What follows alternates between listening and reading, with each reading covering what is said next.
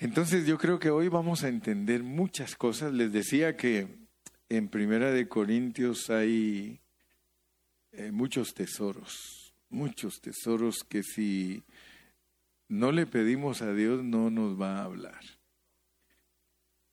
Yo muchas veces me pongo a meditar. A veces mi esposa me pregunta, ¿qué te pasa? Le digo, nada. Porque se me queda viendo y me dice, ¿estás cansado o estás meditando? Las dos cosas, Leo. Estoy cansado, pero estoy meditando también. Y me pongo a, leer la Biblia, hermanos a leerla y a leerla y a leerla. Y muchas veces me voy a dormir con el pensamiento sin estar desentrañado, o sea que me voy pensando en que, qué quiere decir eso. Y descubro que aunque uno tenga muchos años de estar estudiando la Biblia, la Biblia no, no la entiende uno rápido, sino que le toma mucho tiempo. Y he descubierto que cuando uno le quiere ayudar a otros para que ellos también miren lo que uno está viendo, todos se oponen. Eh, he encontrado hermanos que a veces yo digo, este hermano ha de estar maduro y me hace preguntas, le contesto, pero me doy cuenta que no, no ha madurado nada, ni, ni tiene un espíritu de cordialidad porque ese es el problema entre muchos cristianos, que no hay cordialidad, o sea, que tú les compartes algo y rápido ya hasta te condenan.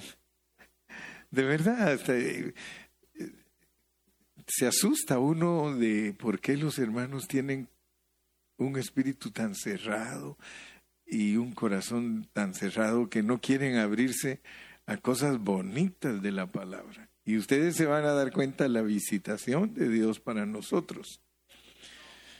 Ayer después de estar leyendo y leyendo y leyendo, me levanté de mi escritorio y le digo a mi esposa, sabes, al fin le capté yo a esto. Yo no entendía, fíjense hermanos. Vamos a poner ahí 1 Corintios 6, 12 y 13. Y yo les confieso que eh, a veces estoy, Señor, ya me toca predicar de eso, Señor, y y todavía no lo entiendo. Por favor, ayúdame porque yo voy a llegar con tu pueblo. ¿Y qué le voy a decir a tu pueblo? No me voy a brincar los pasajes. Así que nunca vayan a creer ustedes que estoy predicando por alguien en particular, sino que por ahí voy. Por ahí voy. Eh, y casualmente si nos da en la mera llaga el Señor, es porque realmente nos quiere bendecir. Pero miren, yo no entendía esos versículos. Todas las cosas me son lícitas, mas no todas convienen. y vuelve a repetir, todas las cosas me son lícitas, mas yo no me dejaré dominar de ninguna. Y yo le, le preguntaba al Señor, ¿verdad? Yo le decía, Señor, ¿por qué ¿Por qué el versículo 12 está después del 11? Qué revelación ¿verdad? profunda. ¿Por qué el versículo 12 está después del 11? Porque todo tiene que estar bajo contexto para poder entenderlo. Y luego leo el 13, miren. El 13, y, ese me, me puso peor las cosas todavía, porque dice, las viandas para el vientre y el vientre para las viandas. Pero tanto al uno, tanto al uno, el vientre, como a las otras, las viandas, las va a destruir Dios. Pero el cuerpo no es para la fornicación, sino para el Señor. Y el Señor para el cuerpo. Entonces, yo me ponía a pensar, ¿verdad? Y decía, ¿por qué después de que nos da los versículos del 9 al 11, nos dice que todas las cosas le son lícitas, pero que no todo conviene? Entonces yo le decía, Señor, si tú no me ayudas a ver estos versículos, porque aquí hay una lógica, pero es una lógica tuya, porque de acuerdo a la mía, ¿por qué hablas de las viandas después de decir que todas las cosas son lícitas, pero no todas convienen? Pero ¿por qué después de hablar de los problemas de los corintios en su carne, dice que todas las cosas le son lícitas? Entonces la carga que yo tengo es de que tanto usted como yo al leer la Biblia sepamos unirla. Porque si no la aprendemos a unir, entonces nosotros no vamos a saber cuál es la lección para nosotros. ¿Cuántos me dicen amén? Entonces noten ustedes que para entender bien clarito tenemos que leer del 9 al 11, porque ya vimos que todas las cosas son lícitas, pero no todas convienen. Y todas las cosas son lícitas, pero no nos debemos de dejar dominar de ellas. Y luego que las viandas son para el vientre y el vientre para las viandas, pero las dos cosas las va a destruir Dios. Y tenemos que encajar estos, estas expresiones con las anteriores. Entonces, del 9 al 11. ¿No sabéis que los injustos no heredarán el reino de Dios. Ténganme paciencia y escúchenme bien y van a ver que vamos a unir todo para sacar el, el pensamiento correcto que Dios nos quiere transmitir. Dice, ¿no sabéis que los injustos no heredarán el reino de Dios? No erréis, ni los fornicarios, ni los idólatras, ni los adúlteros, ni los afeminados, ni los que se echan con varones, ni los ladrones, ni los avaros, ni los borrachos, ni los maldicientes, ni los estafadores heredarán el reino de Dios. Esperemos ahí, no me lo cambien todavía. Todos nosotros tenemos que saber que allí no está hablando con gente mundana ahí está hablando con los que estamos ya en la iglesia y seguimos viviendo esa clase de vida. Porque está hablando de que esa clase de vida no nos permite heredar el reino. ¿Ok? Eso ustedes tienen que alcanzar a verlo con claridad. Y yo le doy gracias a Dios porque ayer me llamó a mí un, un pastor eh, a quien yo le he compartido la palabra por muchos años, y él me decía, Pastor Carrillo, yo necesito que usted me aconseje, porque con usted aprendí lo que es la salvación completa. Dios me permitió a mí enseñarle a él lo que es la salvación completa del creyente. Ustedes aquí, gracias a Dios, como tienen muchos años estudiando conmigo, saben lo que es su salvación. Y ustedes saben que uno se inicia salvando de su espíritu porque Dios quiere extender su salvación a nuestra alma, pero eventualmente a nuestro cuerpo. Entonces nosotros aquí conocemos lo que es la salvación completa y por eso sabemos lo que sí se pierde y lo que no se pierde. Sabemos que la salvación en nuestro espíritu no se pierde, pero sí sabemos que la salvación de nuestra alma la podemos perder. Y todos debemos de saber que la salvación de nuestra alma es heredar el reino. Tenemos que estar bien claros, porque de otra manera vamos a ser cristianos al azar o vamos a ser personas que divagan en sus pensamientos y no tienen una convicción 100% bíblica. Entonces nosotros tenemos que estar convencidos de todo eso. O sea que en la iglesia los hermanos que no van a heredar el reino son los que después de que vinieron a Cristo, casi todos experimentan esa, esa manera. Cambian totalmente cuando empiezan, pero luego agarran confianza.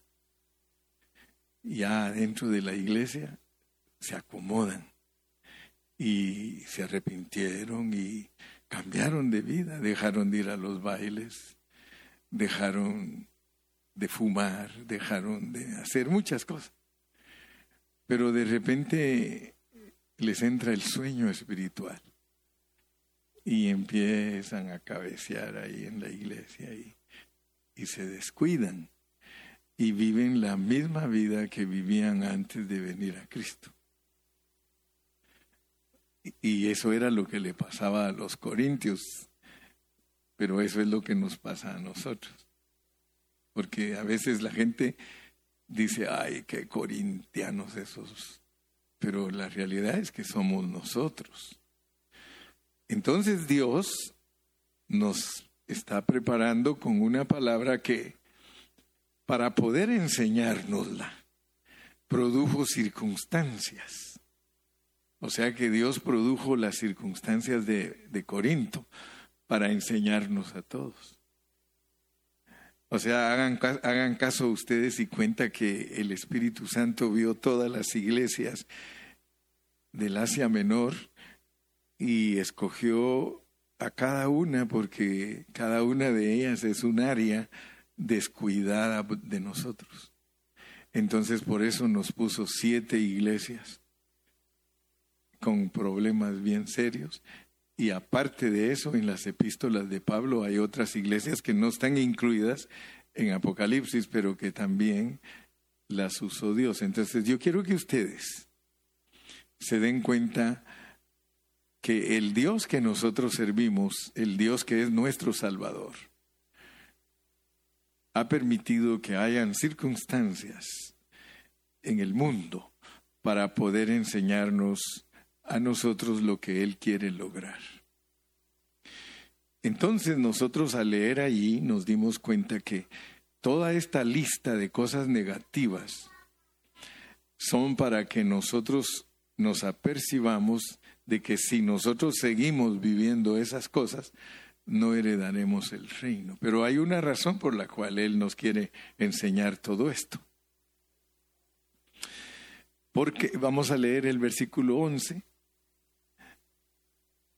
Dice, y esto erais algunos, mas ya habéis sido lavados, ya habéis sido santificados ya habéis sido justificados en el nombre del Señor Jesús y por el Espíritu de nuestro Dios. O sea que nos recuerda que cuando nosotros iniciamos nuestra vida cristiana, Él nos perdonó todo y nos apartó y aún eh, nos dio su espíritu. Se recuerdan ustedes que hemos hablado que cuando uno acepta a Cristo, uno recibe los dones iniciales, que son la vida eterna y el don del Espíritu Santo.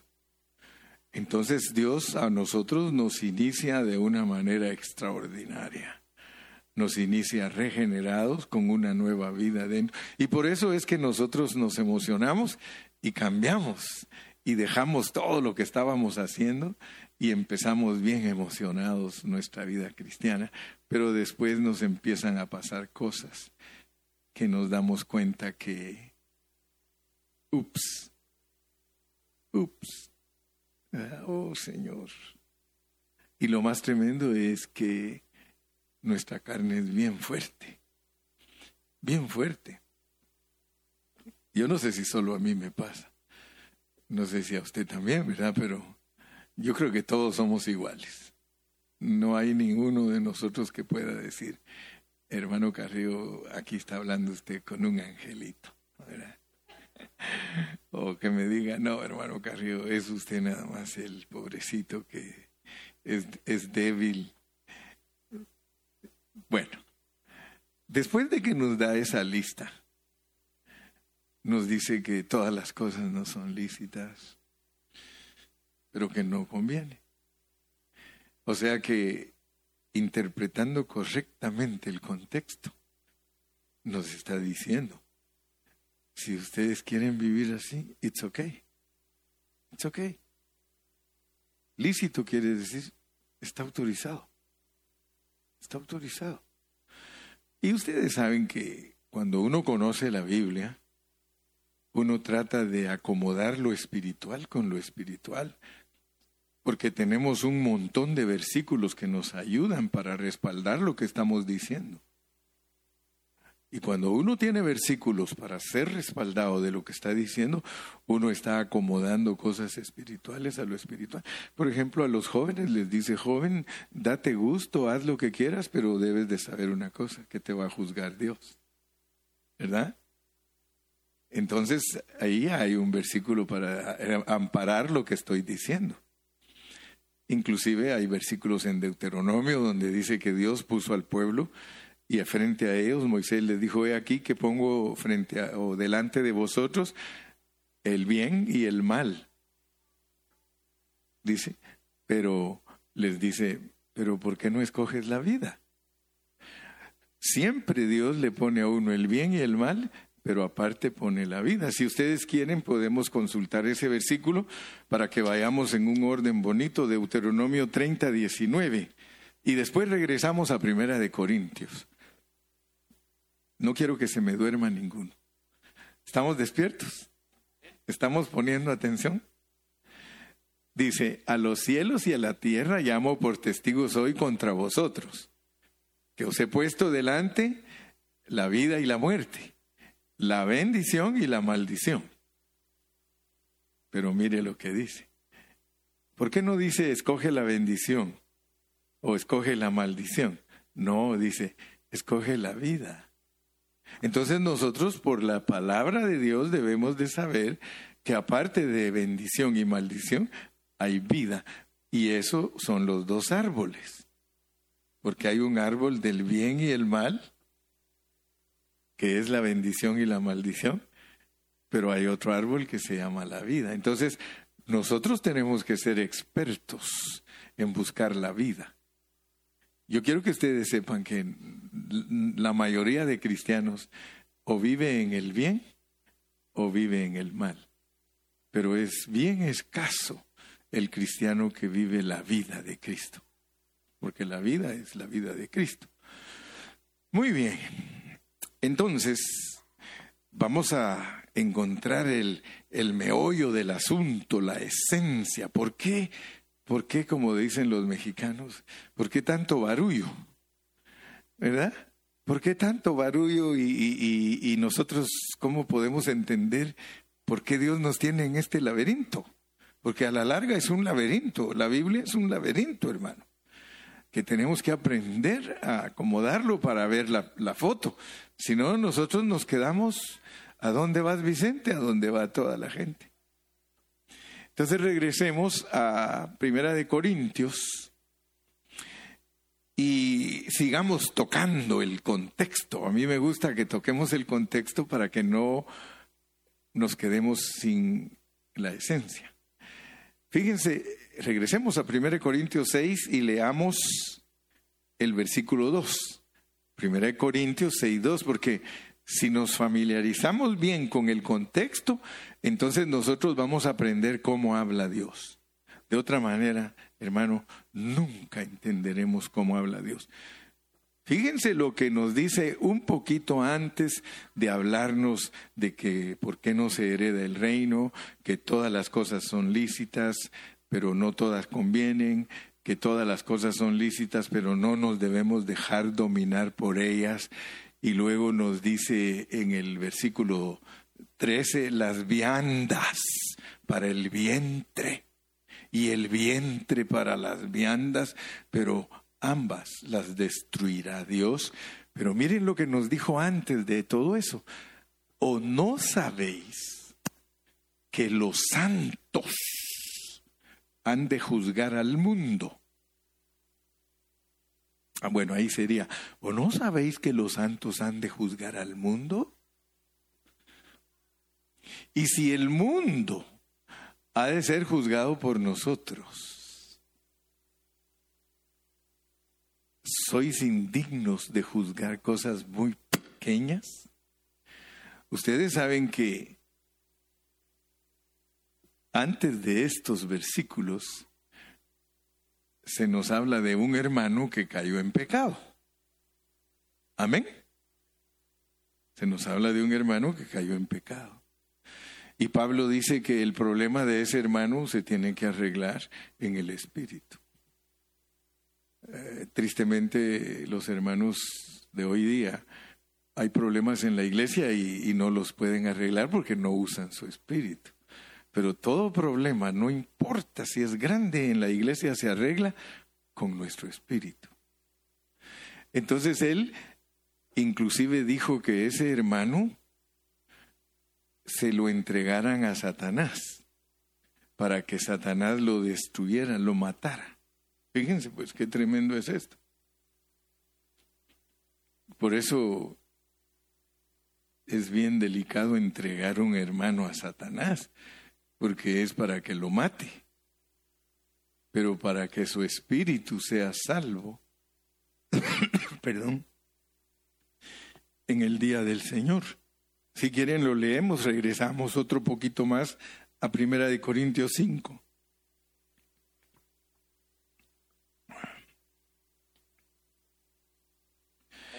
El el capítulo 5 y versículo 5.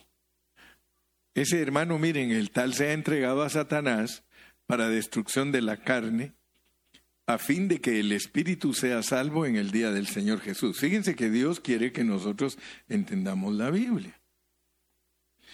Como Él nos va a decir algo que es importante, Él tiene todo el preámbulo que se llama contexto porque Él quiere que entendamos que nosotros vamos a juzgar al mundo y a los ángeles caídos, nosotros los que estamos aquí.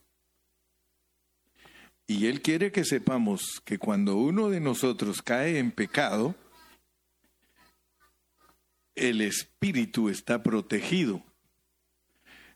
Ustedes se dan cuenta que uno de nosotros en pecado, nuestro espíritu es salvo. ¿Cuántos están conmigo? Él quiere que entendamos eso. Dios quiere que tú entiendas que aun cuando tú has estado en pecado alguna vez, tu espíritu es salvo en el día del Señor. O sea que en tu espíritu no puede Dios poner condenación.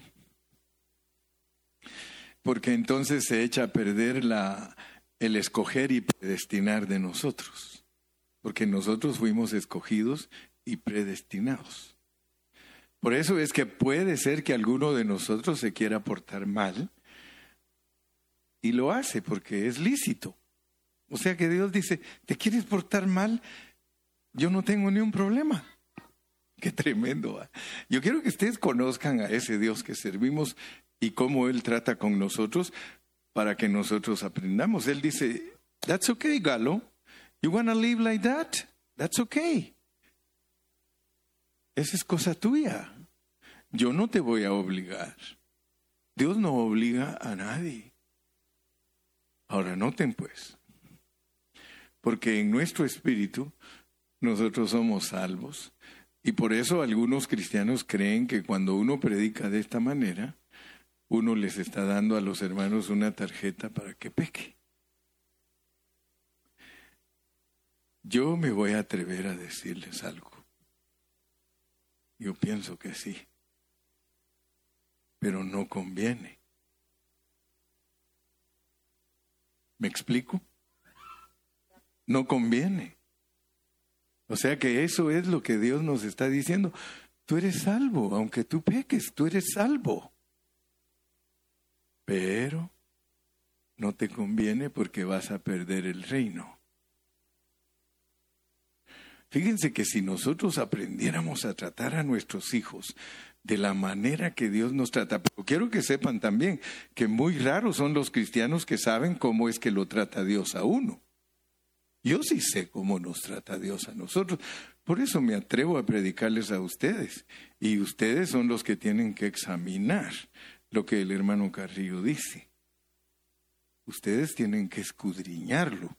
Ustedes tienen que decirle, Señor, muéstrame lo que lo que el hermano Carrillo me está enseñando es la pureza de tu palabra.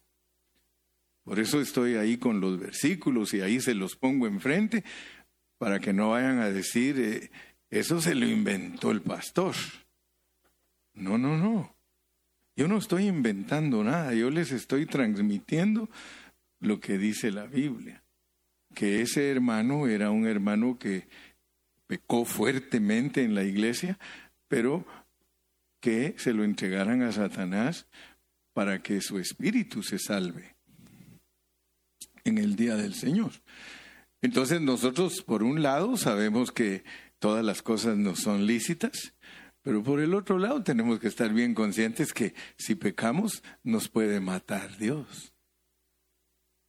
Entonces no van a creer que esa tarjeta bien fácil llega como las de crédito. Pero sí está ahí. Ahí está la tarjeta. ¿La quieres? You can get it. Y todo te es lícito porque tú eres dueño de ti mismo. Pero las pérdidas, ¿verdad? Entonces, le vamos a dar gracias a Dios en esta noche, porque si queremos entender Primera de Corintios, capítulo 6, del 1 al 11, nosotros vamos a saber lo que Él nos quiere mostrar. 6 del 1 al 11. Primera de Corintios 6. Osa.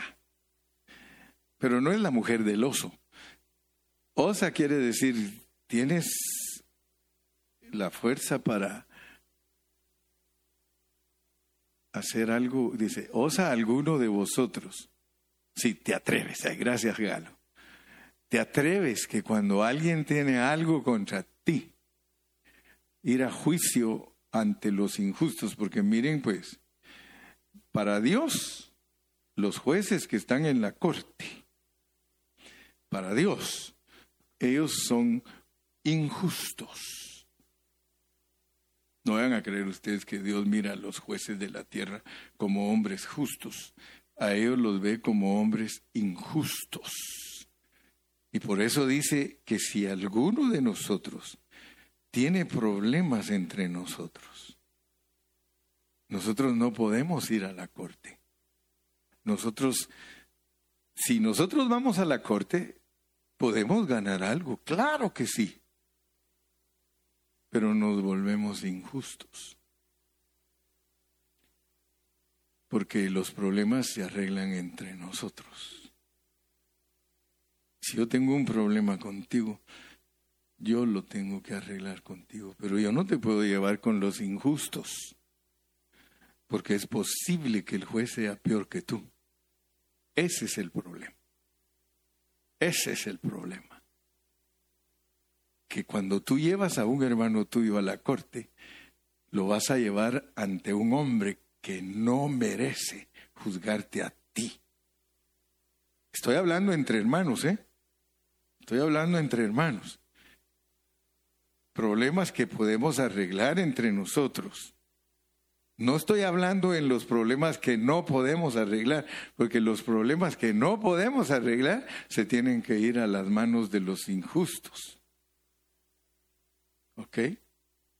Pero nuestros problemas con injustos. Usted sí puede demandar a alguien que no es cristiano. A él sí.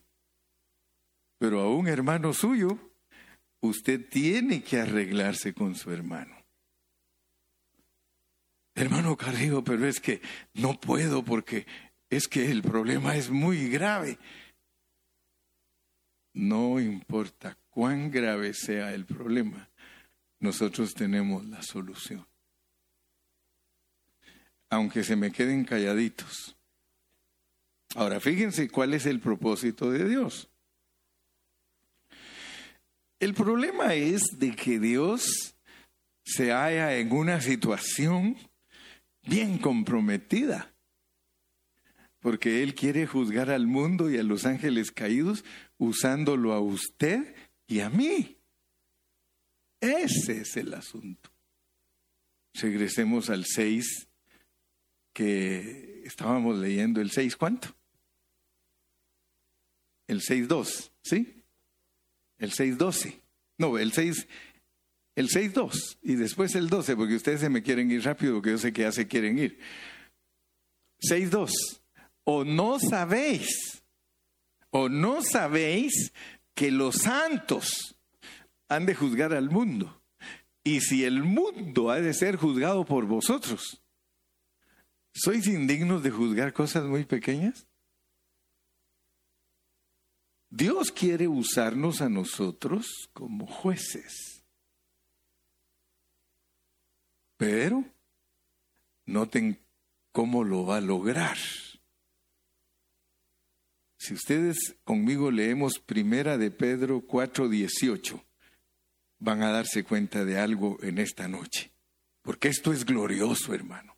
Esto que Dios se ha propuesto hacer con nosotros, yo creo que ya lo empezó a visualizar usted, ¿sí o no? ¿Ya lo empezó a ver? Que Dios quiere juzgar al mundo y a los ángeles, pero antes de hacerlo, quiere corregirnos a nosotros para que seamos dignos de estar allí donde nos va a tocar juzgar y no ser como los injustos. Si el justo, ¿usted es justo, hermano? Sí, pero le, le, le ponen dificultad para que se salve. El justo tiene dificultad para salvarse? ¿Cuál es la dificultad que Dios le ha puesto a usted para que se salve?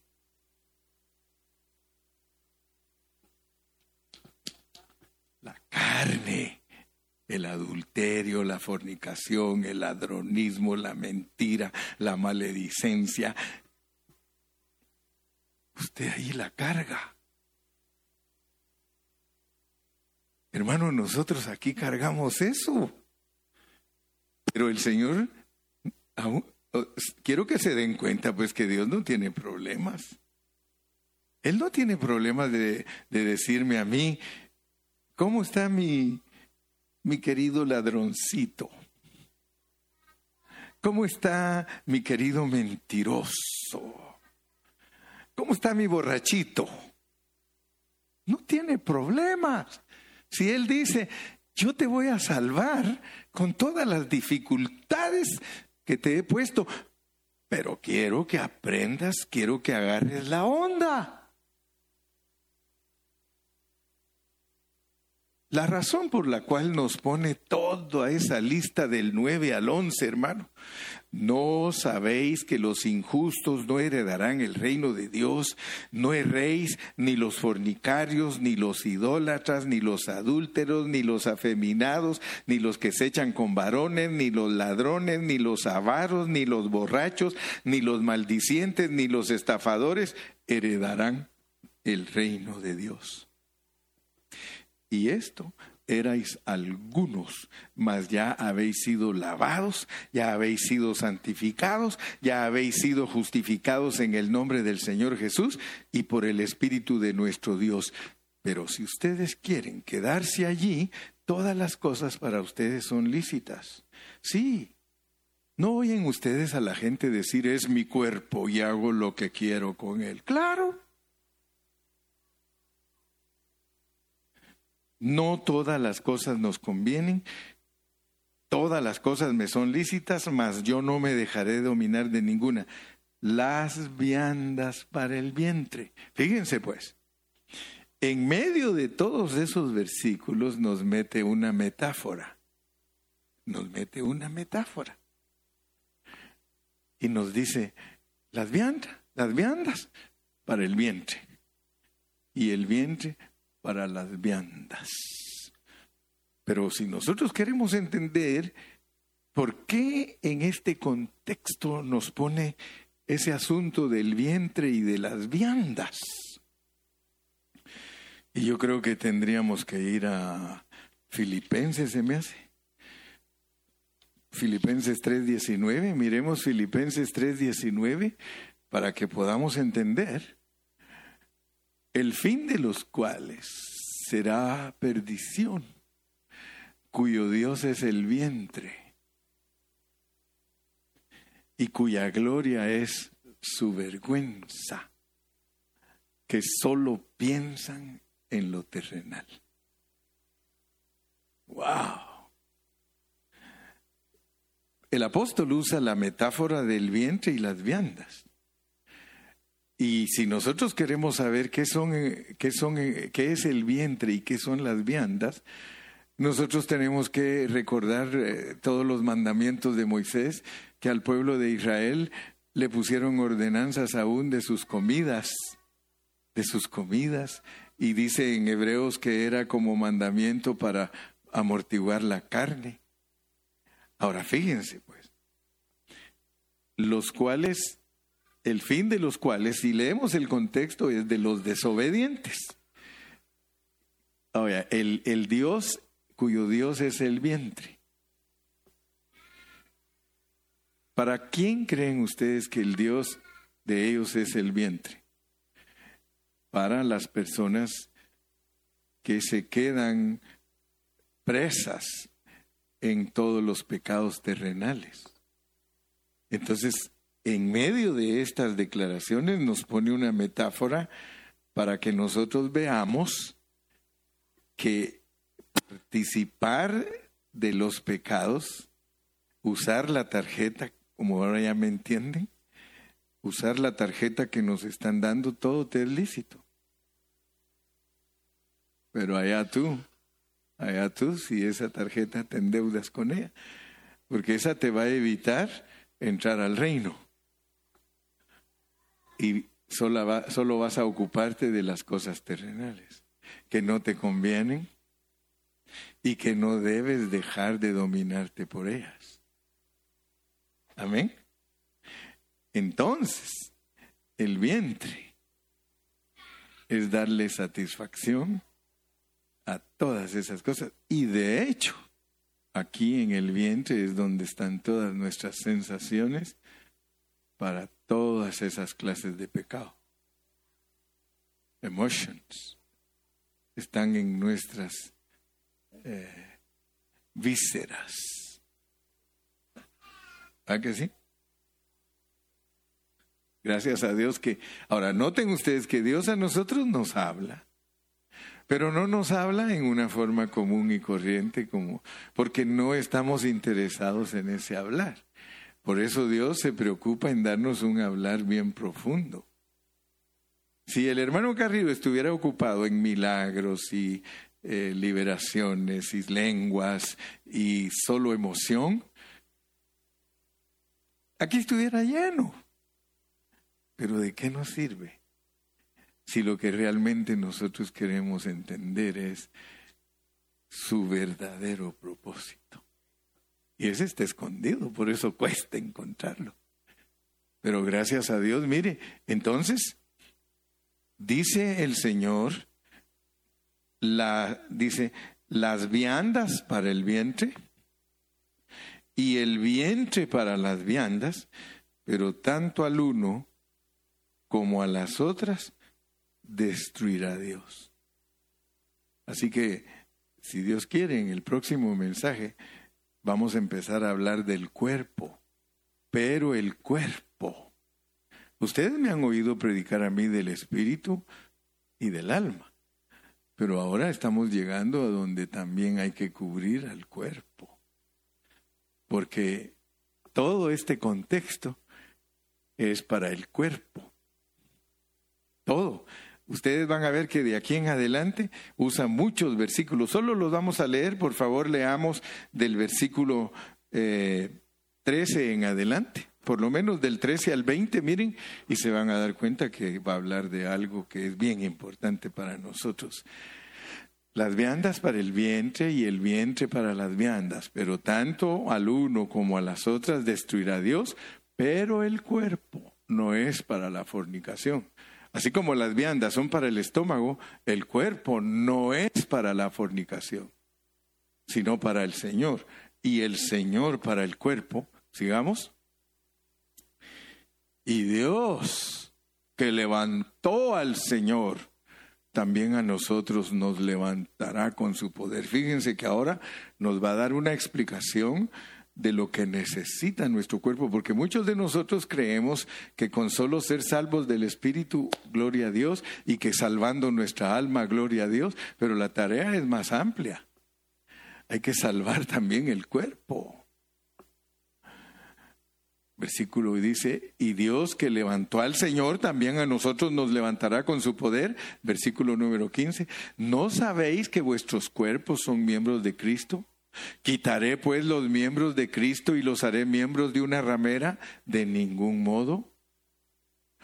¿O no sabéis que el que se une con una ramera es un cuerpo con ella porque dice los dos serán una sola carne? Pero el que se une al Señor, fíjense pues, nos va a hablar de un casamiento. Nos va a hablar de un casamiento. Y el cuerpo de nosotros tiene que ver con ese casamiento. Porque aquí dice el que se une al Señor, un espíritu es con Él, nos está diciendo que en contraste con unirse con una mujer es hacerse uno con ella, unirse con el Señor es ser un espíritu con Él. Verso 18, huir de la fornicación. Cualquier otro pecado que el hombre cometa está fuera del cuerpo, más el que fornica contra su propio cuerpo peca. ¿Qué significa eso? Significa que a nosotros nos afecta la fornicación y el adulterio, nos afecta a que no se forme el poder de la resurrección en nosotros. Y ese tema es profundísimo. Ese tema es profundísimo. Porque hay jóvenes que se han desenfrenado totalmente en una vida sexual, están alejadísimos de heredar el reino de Dios. Versículo 19. ¿O ignoráis que vuestro cuerpo es templo del Espíritu Santo, el cual está en vosotros, el cual tenéis de Dios y que no sois vuestros? Es que ese es el problema, hermano que el cuerpo de nosotros no es de nosotros. Ahora nos dice lo que pasa 20, porque habéis sido comprados por precio. Glorificad pues a Dios. Fíjate lo que compró Cristo. Cristo compró tu cuerpo y compró tu espíritu. Tu cuerpo y tu espíritu son de Dios. ¿Sabes qué sí es tuyo? Tu alma. Tu alma es tuya. Y por eso Dios te deja que hagas lo que quieras con tu alma. Porque al fin y al cabo, si la pierdes, eres tú. Porque el alma eres tú el que la tiene que comprar. Dice, ¿qué recompensa dará el hombre por su alma?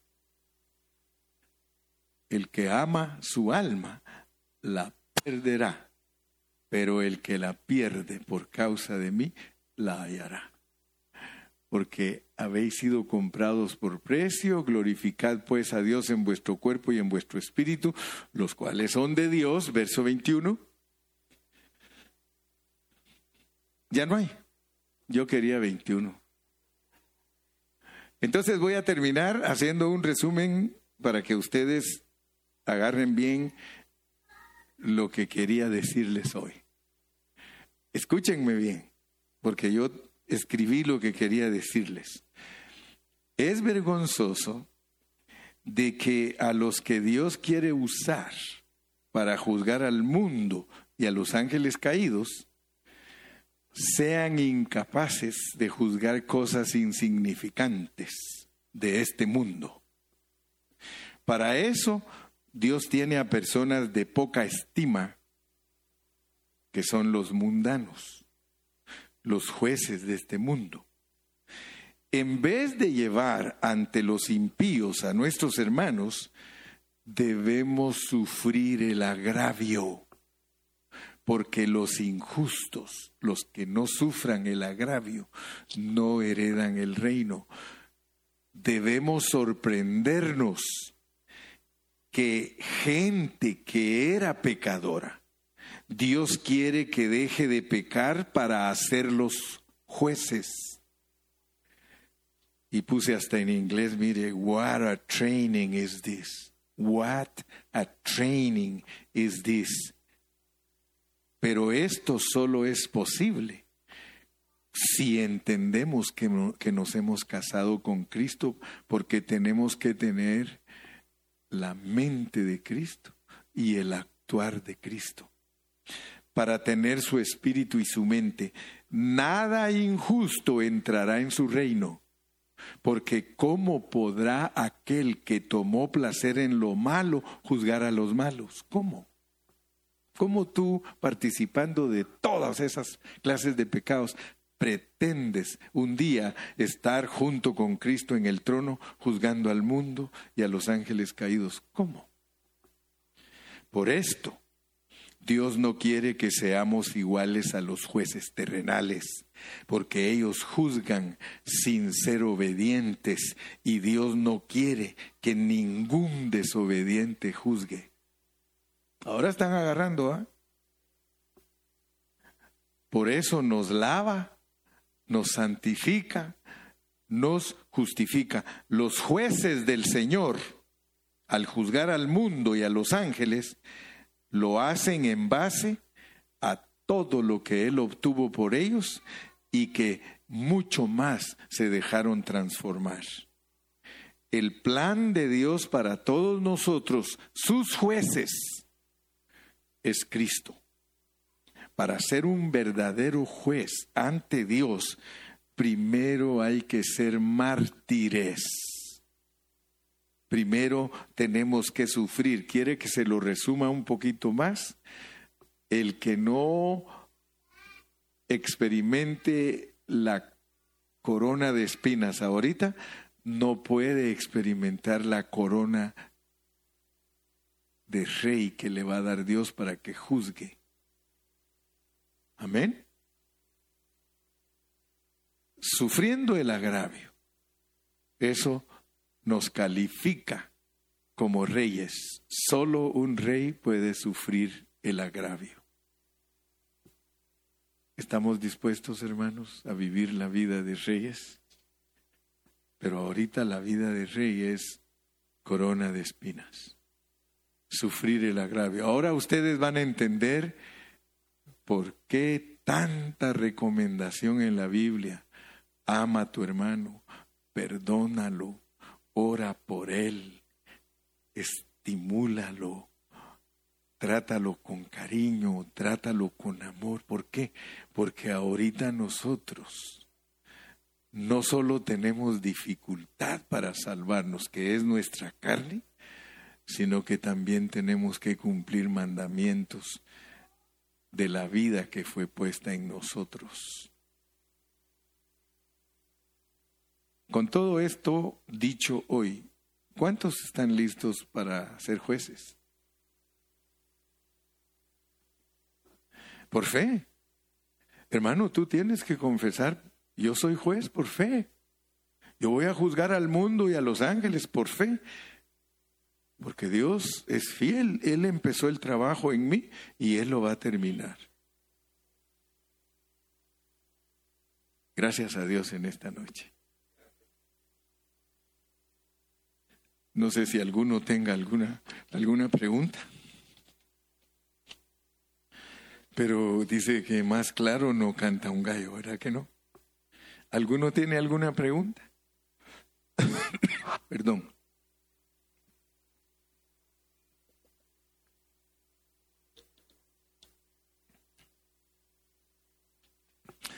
Dice mi hermano Noé, ¿cómo se le entrega a un hermano a Satanás? ¿Tú quieres entregar a alguno? No.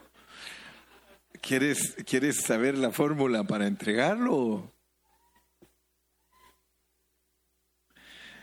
Es triste y es duro, pero es la realidad, sacándolo de la iglesia.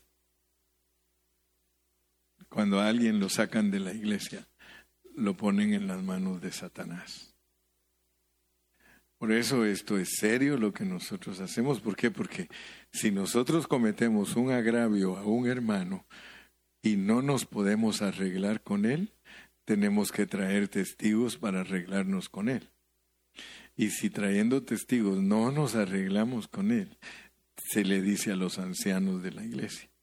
Y si él no arregla su problema con los ancianos de la iglesia, él es entregado a Satanás. Pero noten ustedes, ¿cuál es el propósito de que nosotros sepamos que un hermano que no se arrepiente de sus cosas y no pide perdón de sus cosas, ese es el que hay que entregar a Satanás. Pero si un hermano se arrepiente, tiene tres chances para arrepentirse. Cuando lo enfrenta el que, al que le hizo el agravio, cuando trajo testigos para que se arregle el problema y cuando lo trajeron a los ancianos. Si no reaccionó el individuo, pues él fuera de la iglesia, fuera y que, que Dios tenga misericordia de él porque es cristiano, es salvo. Allá afuera lo mata Satanás. Pero si él se arrepiente, Dios le da vida y lo resta. La iglesia misma tiene que restaurarlo.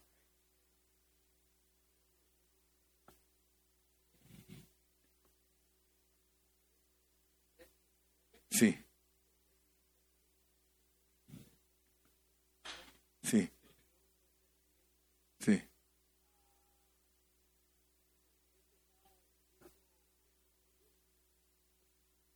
Sí, o sea que todo lo que no es el verdadero Dios, nosotros podemos hacer que nuestro vientre sea nuestro Dios y eso nos hace idólatras de nosotros mismos. El Dios con minúscula es un Dios que nosotros fabricamos. Entonces nosotros al tener esa clase de actitud, hacemos que nuestro vientre sea nuestro Dios en vez de buscar el verdadero Dios que es Cristo.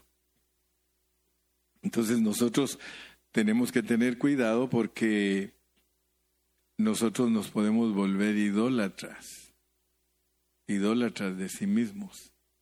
O sea que es concedernos todo lo que nos pide nuestra alma y nuestro cuerpo.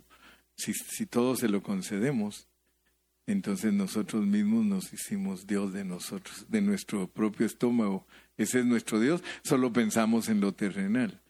Porque el objetivo es que captemos que Dios nos quiere usar para juzgar, pero Él no juzga. Por ejemplo, terminemos con Juan 5.22. Juan 5.22.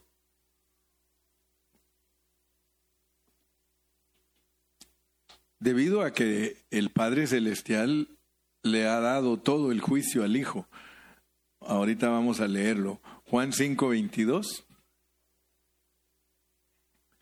Porque el Padre a nadie juzga. O sea que Dios no va a juzgar a nadie, a ninguno, a nadie. Sino que todo el juicio se lo dio al Hijo.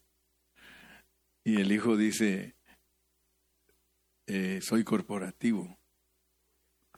El Hijo es corporativo y es lo que muchos no entienden que Dios en Cristo es corporativo, no es él no es solo la cabeza. Él es la cabeza y el cuerpo. Por eso es que él dice lo que dice en Mateo 25:30. Ya es el segundo mensaje. Mateo 25:30.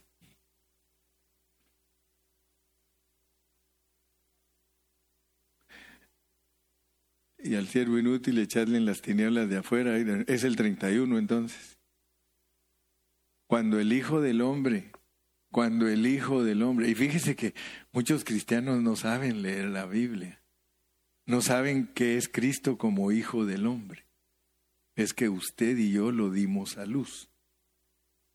Eso no lo entienden muchos. El Hijo del Hombre. Por eso los judíos decían, Él es hijo de José y María. Pero Él dijo, no, no, no, dijo, mi padre, mi madre y mis hermanos son todos los que hacen mi voluntad. Entonces, cuando el Hijo del Hombre, porque Cristo como Hijo del Hombre es corporativo. Cristo como el unigénito Hijo de Dios, Él es único. Pero cuando ya la Biblia nos dice el Hijo del Hombre, está hablando de una cabeza y un cuerpo. De hecho, nosotros nos vamos a casar con el Hijo del Hombre, porque nosotros somos los que lo dimos a luz. Ya me regresaron, ¿qué pasó? Estábamos en el 31 bien emocionados. Cuando el Hijo del Hombre venga en su gloria y todos los santos ángeles con él, entonces se va a sentar en un trono aquí en la tierra. Fíjense, pues, se va a sentar aquí en la tierra en un trono y miren lo que va a hacer. Versículo 32. Y serán reunidas delante de él todas las naciones y apartará los unos de los otros, como aparta el pastor las ovejas de los cabritos. Fíjese, el Hijo del Hombre. cuando el Hijo del Hombre venga en su gloria. O sea que ahí está hablando de que Él se va a sentar en un trono aquí en la tierra y le van a poner a todas las naciones a, Él enfrente, pero ahí estamos nosotros con Él, porque Él es el Hijo del Hombre. Ahí está el cuerpo de Cristo con Él. Sigamos leyendo. Y pondrá las ovejas a su derecha y los cabritos a su izquierda. O sea que cuando Él se siente en ese trono y todos nosotros con Él, vamos a juzgar al mundo. Y juntamente con Cristo vamos a decidir a dónde van las ovejas y a dónde van los cabritos. Y ahorita ahí mismo lo dice. Sigamos leyendo. Entonces el rey dirá a los de su derecha, venid benditos de mi Padre, heredad del reino. Fíjense pues, ahí no está hablando de nosotros. Ahí no está hablando de, ahí está hablando de que la gente que está viva cuando Él regresa y Él se sienta en su trono antes de que comience el milenio, porque a la iglesia la juzgó en el aire. Al mundo lo juzga aquí en la tierra. Los que estén vivos y dice a los de la derecha, vengan benditos de mi Padre y hereden el reino. El reino para ellos no fue preparado antes de la fundación del mundo, sino desde la fundación del mundo. Las cosas para el mundo son desde la fundación del mundo. O sea que cuando Dios fundó el mundo, de una vez preparó el reino para la gente buena. La gente buena. Y por eso muchos cristianos se confunden por ejemplo, cuando yo les enseñé todo esto, eh, me dijo el hermano Cayetano, hermano Carrillo, hay unos hermanos que dicen que entonces, ¿para qué ser cristianos si mejor con solo ser buenos heredan el reino? Le digo, pues si quiere que hagan eso. Pero para mí el Señor me ofrece unas cosas elevadísimas. Ahora, si ustedes quieren solo como la gente, pórtense bien y sean buenos, ojalá no se mueran, porque ellos están vivos. Esos van a estar vivos. Y esos cuando estén ahí, mire, les dice, hereden el reino porque para ustedes fue preparado cuando se fundó el mundo. Los cristianos son escogidos y predestinados desde antes de la fundación del mundo. Porque nosotros fuimos creados en Cristo Jesús. Siga leyendo. Ahora usted va a ver por qué a ellos los deja vivir. Porque porque tuvo hambre el Hijo del Hombre, la iglesia, y le dio de comer esa gente, tuvieron sed y les dieron de beber, fueron, fueron forasteros y los recogieron. 36. Estuvieron desnudos y los cubrieron, enfermos y los vistieron en la cárcel y vinieron a él, a la iglesia. Entonces los justos les responderán diciendo, Señor, ¿cuándo? ¿Cuándo te vimos hambriento y te sustentamos o sediento y te dimos de beber? ¿Y cuándo te vimos forastero y te recogimos o desnudo y te cubrimos? ¿O cuándo te vimos enfermo o en la cárcel y vinimos a ti? Y respondió el rey, y respondiendo el rey les dirá, de cierto os digo que en cuanto lo hicisteis a uno de estos mis hermanos más pequeños, porque esos hermanos pequeños son los que se quedan para la gran tribulación, y a ellos los tiene que ayudar la gente buena, y a los judíos también los tienen que ayudar porque van a estar en aflicción. Por cuanto lo hiciste a uno de estos mis hermanos más pequeños, a mí lo hicisteis.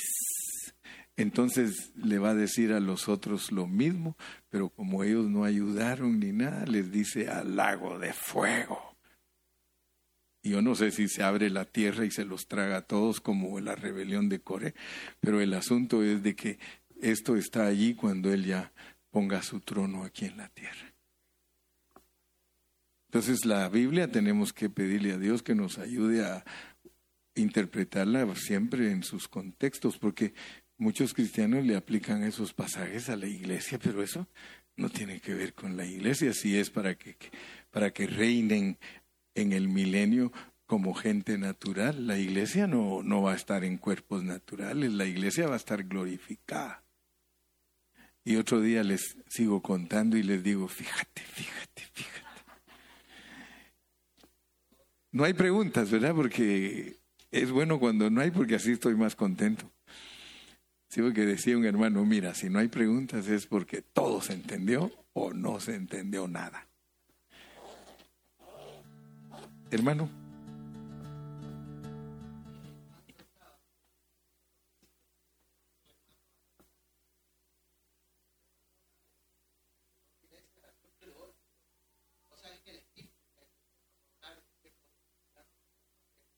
No, no, no, la iglesia.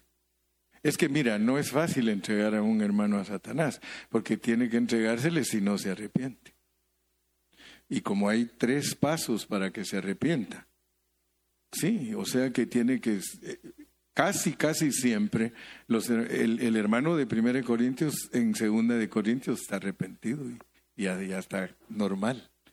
Sí, o sea que el, el, arrepentimiento, tiene que salir del hermano por las tres chanzas que se le dan, porque si no aprovecha esas tres chanzas, él no es cristiano. Entonces por eso de una vez lo sacan de la iglesia, porque el que es cristiano genuino y la riega y le llaman la atención, se arrepiente. ¿Sí? Nosotros somos gente que, que amamos a Dios, hermano. No nos mire ahí tan carnales, pero amamos a Dios. ¿Cuántos dicen amén?